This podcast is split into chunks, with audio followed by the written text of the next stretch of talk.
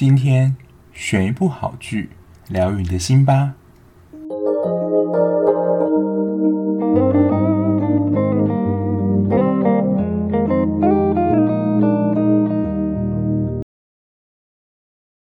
欢迎收听追剧二百五，我是小 B。一百零八年的离婚统计啊，两对结婚的夫妻里面就有一对离婚。然后在所有离婚的里面，结婚十年以上离婚的达四十三点四 percent，就婚姻的维持真的是很不容易的一件事。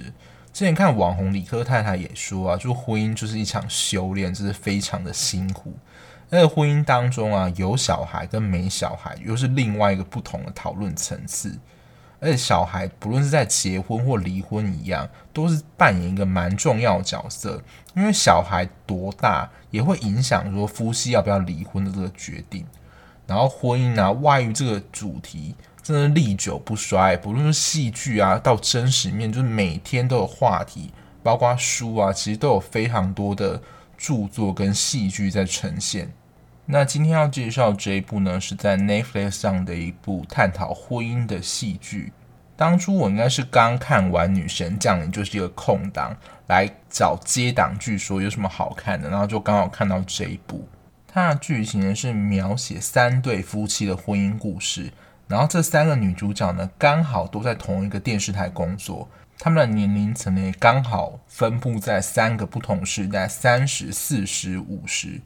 三十呢是那个电台的主持人夫慧玲，然后四十岁呢算是 PD 的角色吧，史碧莹，最后是大约五十岁的执行制作或是他应该是脚本的角色李诗恩，描述他们三个年纪就是三十、四十、五十岁的女人在电视台工作，他们的婚姻呢都出现了一些变化。而且我觉得这一部在一开始的时候就有一个铺陈的感觉，因为他们都在电视台工作嘛，然后他们就是在一场准备开录的节目当中，然后里面的不是都会请一些来宾嘛，来宾就指控他们里面一个工作人员，就是路人甲的工作人员说，这个工作人员呢、就勾引了自己的丈夫，然后就是在算电视台吧大吵大闹。当然，因为节目已经要开始了，所以就赶快安抚这个。露营的民众，然后赶快把就是被指控这个电视台工作人员就是请出去。然后，因为其实这三个女人，她们算电视台算是应该算主管的角色吧，所以也随即的 fire 这个出轨的工作人员。那时候他们三个的婚姻看起来都还算是蛮正常的，殊不知呢，就是他们没想到迎来了接下来就是他们自己各自婚姻当中的风暴。而且蛮巧妙的是，这三对的夫妻啊，男主角那边就这三对的男生的角色，他们的真实年龄就刚好分布在三十、四十跟五十。但女生这边我不太确定啊，就是饰演夫慧玲这个演员，她是不是有处在三十几岁？但是史碧颖跟李诗恩他们的真实年龄都是四十、五十，我不晓得在选角的时候是不是有这么刚好。但我想，他就是在描述说，这三个世代不同女人，她们在婚姻当中可能面临的不同挑战跟考验是什么。那五十岁的李诗恩啊，她的丈夫是大学的戏剧系的系主任，就是也是做到一个蛮功成名就的位置。那史碧颖剧里面的老公呢，是由李泰坤饰演的申如信，他是一个精神科医师。我觉得李泰坤他。的样子就是有一种熟男的魅力，然后我觉得加上他戏中的表现的话，真的是蛮能够吸引很多女性的。说真的，如果我是女性的话，真的可能蛮容易被他勾到的。就他的整个形象，可能在网络上就是说他就是一个人生胜利组。然后三十岁代表夫慧玲，她的老公潘谢贤呢是一个年轻的律师，这是这个剧里面主要的三对夫妻。然后我这部戏我还来介绍其中几个比较特别的角色。第一个是金冬梅，她是申如信的继母，她就嫁给了申如信他爸，就是他们两个差十九岁，因为她本身是护理师嘛，然后他爸原本应该是医师退下来的。就在剧前面啊，都会感觉到这个金冬梅其实是蛮真心的对待申如信他爸，没想到他其实在背后就是默默其实腹黑了。一阵子，到后来就会看得出，其实他是一个蛮可怕的人。待会会讲到。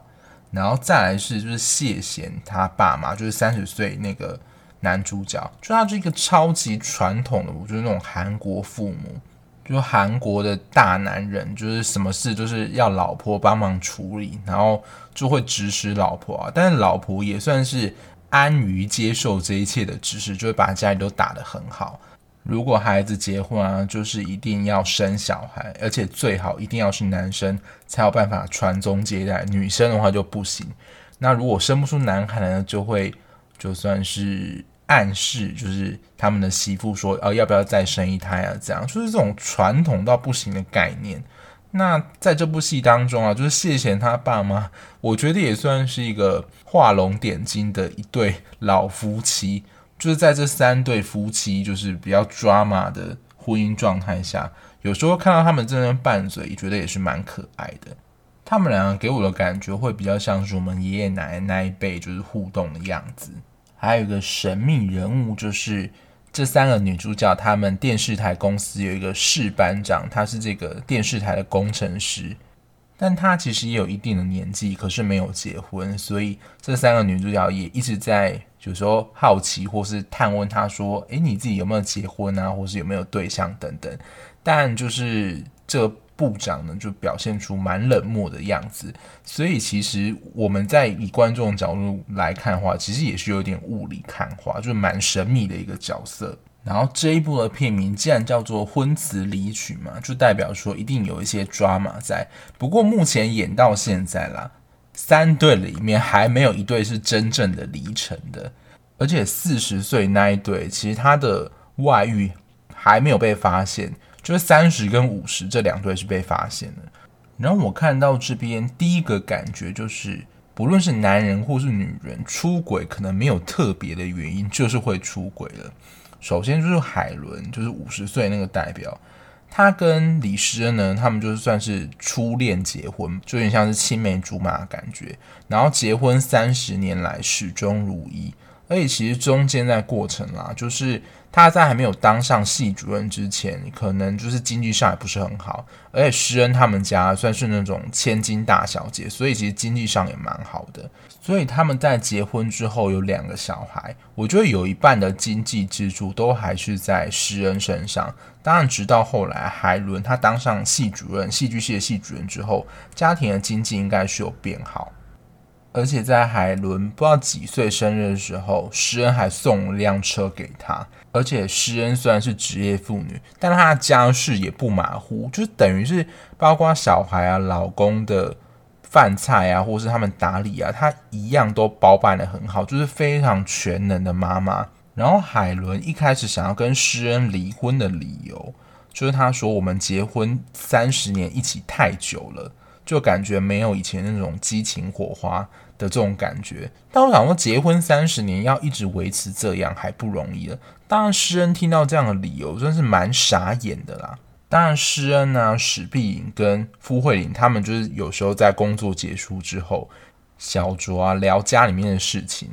然后诗恩就问他们两个说：“诶，她老公这样子是什么样的状态？”然后我觉得女人的第六感真是蛮准的，他们就说他在外面一定是有女人啦。所以后来呢，施恩就不断的逼问海伦说他在外面是不是有女人，但海伦一开始是强烈的否认说就是他在外面有女人这件事，就一直告诉施恩说就是因为单纯他们结婚太久了，因为他还要把以前的事情就拿出来讲，因为他们可能在刚结婚的时候，那时候不是还在蜜月期嘛，然后可能想要。有一些情趣吧，他就会想要带诗恩去旅馆，就是玩玩看。可是诗恩就是他并没有很想这样做，就一直不断的拒绝海伦的要求。这可能是一个引发点了。但海伦啊，最终还是跟一个年轻的女性出轨，而且是被他的女儿看到，他才质问他爸爸说，是不是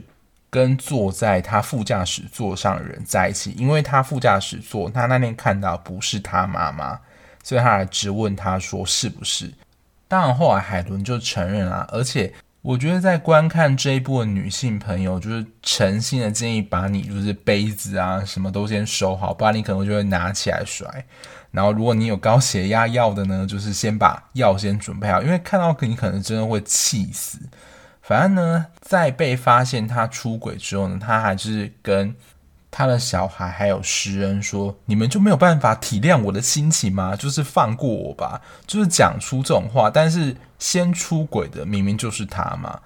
在一开始，我真的就是以男性的角度，我真的还蛮想去体会说海伦她的心情是怎么样。不过的确可能啊，就是跟同一个女人结婚三十年，或许就他在碰到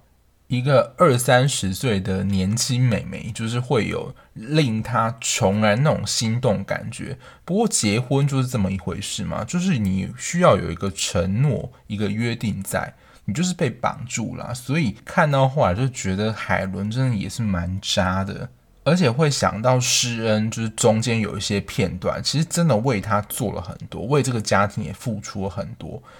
如果他不是一百分的妈妈，我相信她也有做到九十八、九十九分了，就是一个我觉得在家庭跟事业当中，我觉得做到蛮平衡的一个职业女性。那四十岁代表生如性跟史碧敏这一对，如果其他两对三十岁跟五十岁这两对他们的婚姻出现一些问题，我觉得就是男生外遇，我觉得可能有迹可循。可是唯独申如信这一对的外遇，我就觉得是真的没有什么理由可言，因为史病某个层面来说也是蛮完美的女性代表。所以基本上他们两个就是你会觉得说是蛮速配的这种天生一对。所以我想申如信出轨的理由，我想就是一个年轻的女性，就是对他会有吸引力。不知道大家有没有看过一个梗图，就是男女在挑选对象的时候。男生永远都是想要挑最年轻二三十岁年轻的肉体，可是女性可能会挑就比较有你要说智慧或内涵，就是比较沉稳的类型。而且申如性的外遇啊，就这三对夫妻当中，他的外遇是唯一还没有被史碧颖抓到的。但是呢，他也是演出到目前现在已经有跟第三者发生比较亲密的接触跟互动。而且他在戏剧当中的形象，就真的是那种爱妻、爱家、爱小孩的好男人。就可能在特定节日的时候啊，都会送老婆礼物，然后小孩想要什么，他也会适时的给予他，然后也算是会甜言蜜语，就是很会维持感情的关系。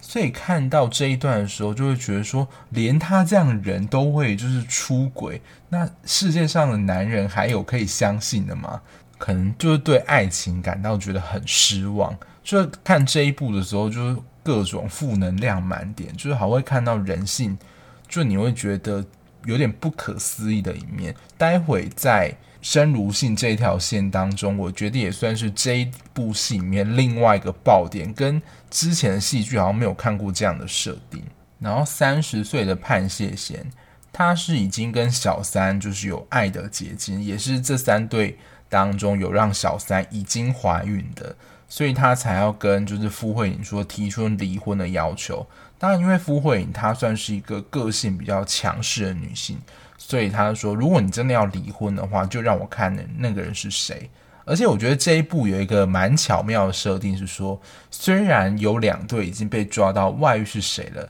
可是真正的小三到底是谁还没有出现，就是他们的正宫都还没有看到小三是谁。然后先讲回判谢贤啊，他就是一个你再看到他的表现，就是一个超级妈宝。除了他妈妈就是刚刚谢贤他爸妈就是对他照顾的无微不至之后，当发现了他自己出轨这件事情，他还希望他爸妈来就是介入他们的这件事情，来求傅慧玲就是跟他离婚。因为其实我觉得就是像刚刚讲的，因为他的父母就是那种超级传统父母。那反而这个小三怀孕，其实对他们来说，就是怀孕可能就代表说他们能够有香火。那潘谢贤跟傅慧玲他们在婚前就协议说他们不要有小孩，所以他们其实依旧是一只顶客族。但是呢，就因为这个小三怀孕了，所以他的父母呢，就是好像燃起一阵希望，原本还打算就是加入潘谢贤行列，就是说服傅慧玲跟他离婚。可是后来他们想想，其实傅慧玲她并没有做错什么事情，就是他自己儿子搞出来的这件事情，所以他还是叫谢贤就是去处理这件事情。大概前十集左右，就是交代他们三对之间，他们感情当中发生一些变化，还有现在目前的进度是怎么样。而且我觉得在这一部戏里面有一个蛮奇特的地方，如果你没有看这一部的片头的话，就是有三个看起来女性的朋友，他们就一直穿梭在这部戏剧面，然后也没有介绍他们是谁，然后他们的名字是什么。我就是想问这三个女人到底是谁？然后后来呢，就是大概演到现在十一到十四集，就开始回顾说他们这三对的感情，就是中间发生的变化，为什么婚姻会出现一些裂痕，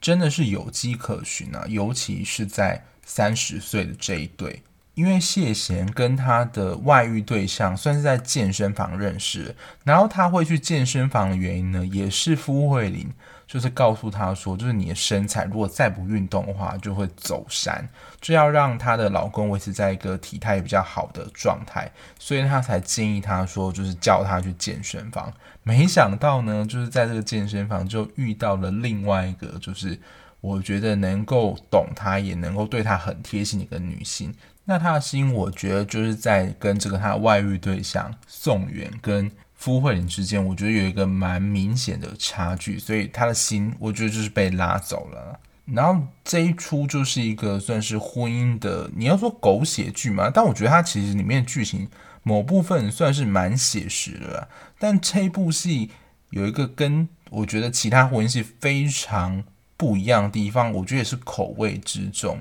就是出现了继母恋，就等于是说他的继母爱上了。自己的儿子，所以其实就是金东美感觉对生如信有一个我觉得不太寻常的情感在，因为他们在过程当中啊，就是在戏剧当中，可能还会一起去游乐园啊，一起自拍啊，就不太像就是正常母子间会有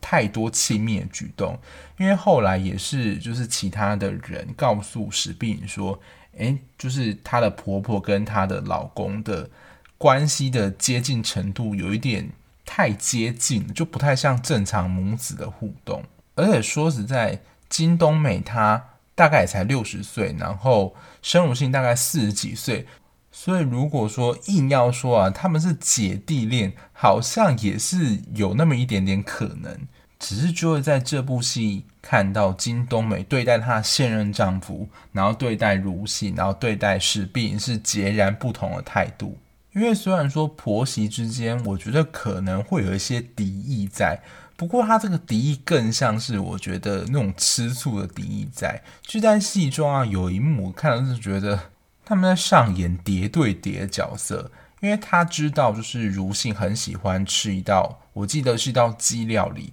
然后那个配方呢是只有金东美才知道，那等于是算是申如信的爱菜啦。但史碧呢，他就是想要跟金东梅讨教说，哦，他的配方啊，或他料理的手法是怎么煮的。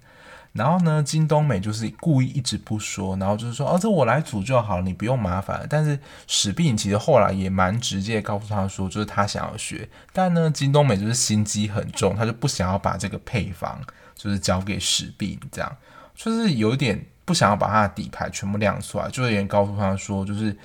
这道菜只有我能够。做给如信吃，就是你们谁也别想要，就是取代我的位置，就有这样的感觉。但是呢，我觉得申如信对他的继母应该是没有。同样的情感啊，我会这么说，是因为，因为我觉得申如信本身这个人人设就是一个界限很不清楚人，他对所有人都非常的好，所以我觉得啊，就像我刚刚讲的，可能会被他吸引，就是觉得说，哇，他对待你的方式就好像觉得说你是他的老婆，或是你是他的女朋友的那种感觉，所以你就会不自觉的，就是。坠入爱河，大家其实可能原本没有这个意思啊，他就是对每一个人都很好，但某方面来说就是界限不清。但从我们观众的角度就会看得出，就是金东美确实对待申如信有一个我觉得不太寻常的情感在，但是他也并没有表现出真的非常的外放，就是向他告白，直接这么狗血浮夸的剧情。但目前啊，这一条线感觉。比较没有再更多的进展了，但真的在这种婚姻题材里面看到有继母恋的题材，我真的应该是第一次看到，就是口味蛮重的剧。那从这一部戏剧当中呢，我觉得这是纯粹是我个人的观点啊，因为就对于一个没有结婚也没有离婚的人我来说，可能就是没有这么有说服力。但我觉得在婚姻的维持这件事情上，我也从就这里面的角色当中有一些学习啦。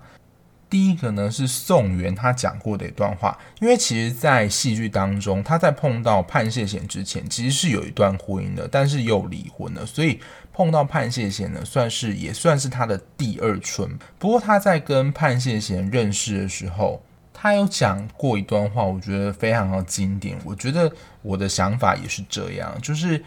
改变自己的想法，比你去改变另外一半的想法容易。你不要觉得说你自己为了对方改变牺牲很多，就觉得自己很伟大，别人应该也要这样的感激你。当然了，我觉得我们在感情当中会希望我们另外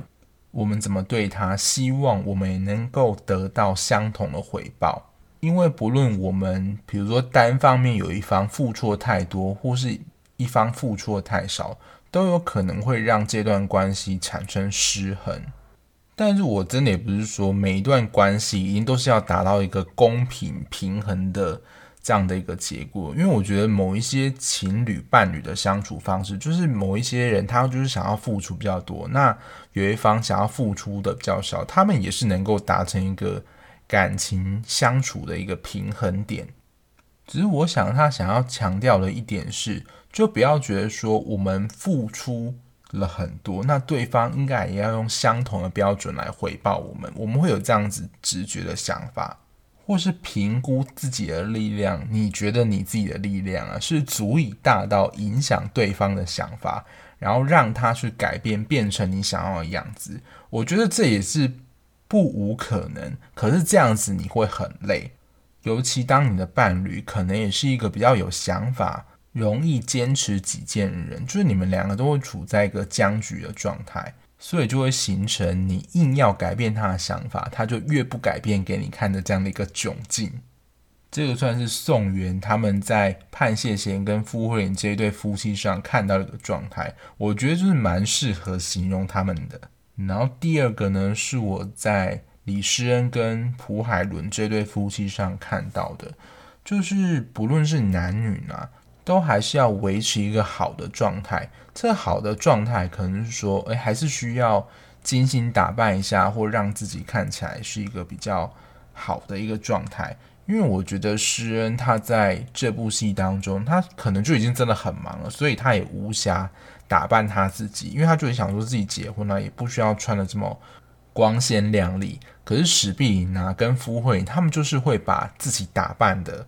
光鲜亮丽那种人，所以他们也劝，就是李诗恩呢，不要把所有的精力放在工作，然后家庭、小孩身上，还是需要装扮一下他自己。我觉得某个部分延伸来说啊，就是你不要把所有的精力全部投入在别人身上，你还是要适时的关照一下你自己的，不论是外在、内在，让自己看起来是一个好的状态，不要让自己变成一个。面目可憎之人，就别人看到你，你会觉得就对你产生一种害怕的感觉，因为看到最后也会有一种感叹，说好像他也自己觉得啦，他把自己的人生就是完全的奉献给不论是家庭啊、小孩子、先生身上，好像都没有他自己想要做的事情或他自己想要的愿望。好像就是赔掉他自己的人生，讲这样是比较夸张啦。可是当她的老公外遇之后，我觉得她就会有这样的感觉。所以我觉得不论在任何状态，都还是需要保有一部分的自己去做一些自己想要做的事情，有自己喘息的时间。然后第三个是我个人啦的观点，那我觉得这个观点是适用在任何的关系里面。就是不要随便的贬低对方，让对方的自尊受损，让自己觉得说自己好像很卑微，或是低你一等这种感觉。我觉得不论是男女呢，一定都是希望自己在另外一半的面前也是能够被尊重的，而且对方也是能够给自己一些自尊感。我觉得特别啦，不一定是男性，只是我觉得男性比较会有常有这样的状况发生，就是有关于面子的问题。不论是你在里在外啦，就是当虽然可能你的男伴或女伴出糗的时候，你也不会直接点破他，因为你还是要给他留一些面子，等于是其实维持他个人本身的自尊，也不要因为他是你的伴侣，甚至你们已经是夫妻的状况，就失去了对彼此的尊重。我想这会是能够让关系走得更长远的一种，我觉得比较好的互动方式。总结来说呢，这部《婚词离曲》它的题材不算很新颖啦。因为如果这种剧情只有一对夫妻的话，你就无从比较说，诶，其他的夫妻，比如说在婚姻碰到问题的时候会怎么样状态。然后这一部剧呢，就找来了三十、四十、五十三个不同年龄层的夫妻，他们可能在婚姻当中会出现什么样的问题，就一次演给你看三种不同的状态。然后这一部其实还没有完结，它还有最后两集。但是呢，我刚刚在我要讲之前查了一下资料，这一部好像预计是会拍第二季的。因为我在看完十四集的时候，我就想说，它还有很多地方还没有收，诶，它要怎么把它现在在回忆的地方切到它前面已经就是东窗事发的，就做一个完整的收尾。就两集，我觉得一定是来不及的，所以我查了一下，应该就是会有第二季的。然后这一部呢，其实我在它一开始上的时候，我就跟着看了，但我最近发现它还是默默爬上 Netflix 前十，所以我觉得还是有对于这种婚姻题材啊、外遇的戏，对于一般的听众观众还是有一定的吸引力的。我觉得这一部的题材算是婚姻，也是走一个比较狗血的剧情路线啊。可是我觉得他在婚姻的描写，就是为什么会婚姻会变质啊，或是为什么会外遇啊？其实我觉得他描述描写的剧情是蛮贴切的。但我个人啦，还是比较期待就是继母恋这条线到底会怎么发展，因为刚刚讲过，其实到目前为止有一点停滞了。所以，如果真的有第二季，而且持续开拍的话，我会想要了解，就是这条线最后到底要怎么收。然后这一部，我觉得应该也会是那种，就是你越骂，但你还是会越想继续看下去的类型。就真会觉得里面的男人真的蛮多，真的都蛮渣的。就是身边周遭的东西收好，就不要乱砸，或是伤了自己这样子。那以上就是我看完这一部《婚词离曲》的一些想法，供大家参考喽。那我们今天节目就到这边。如果你还喜欢这样子聊剧、聊电影的 podcast 的话，欢迎订阅我的节目，让我的节目有机会让更多人知道哦。那如果还有余力的话，也欢迎赞助订阅我的方案，让我能够把这个节目做更好哦。那我们下期节目再见啦，拜拜。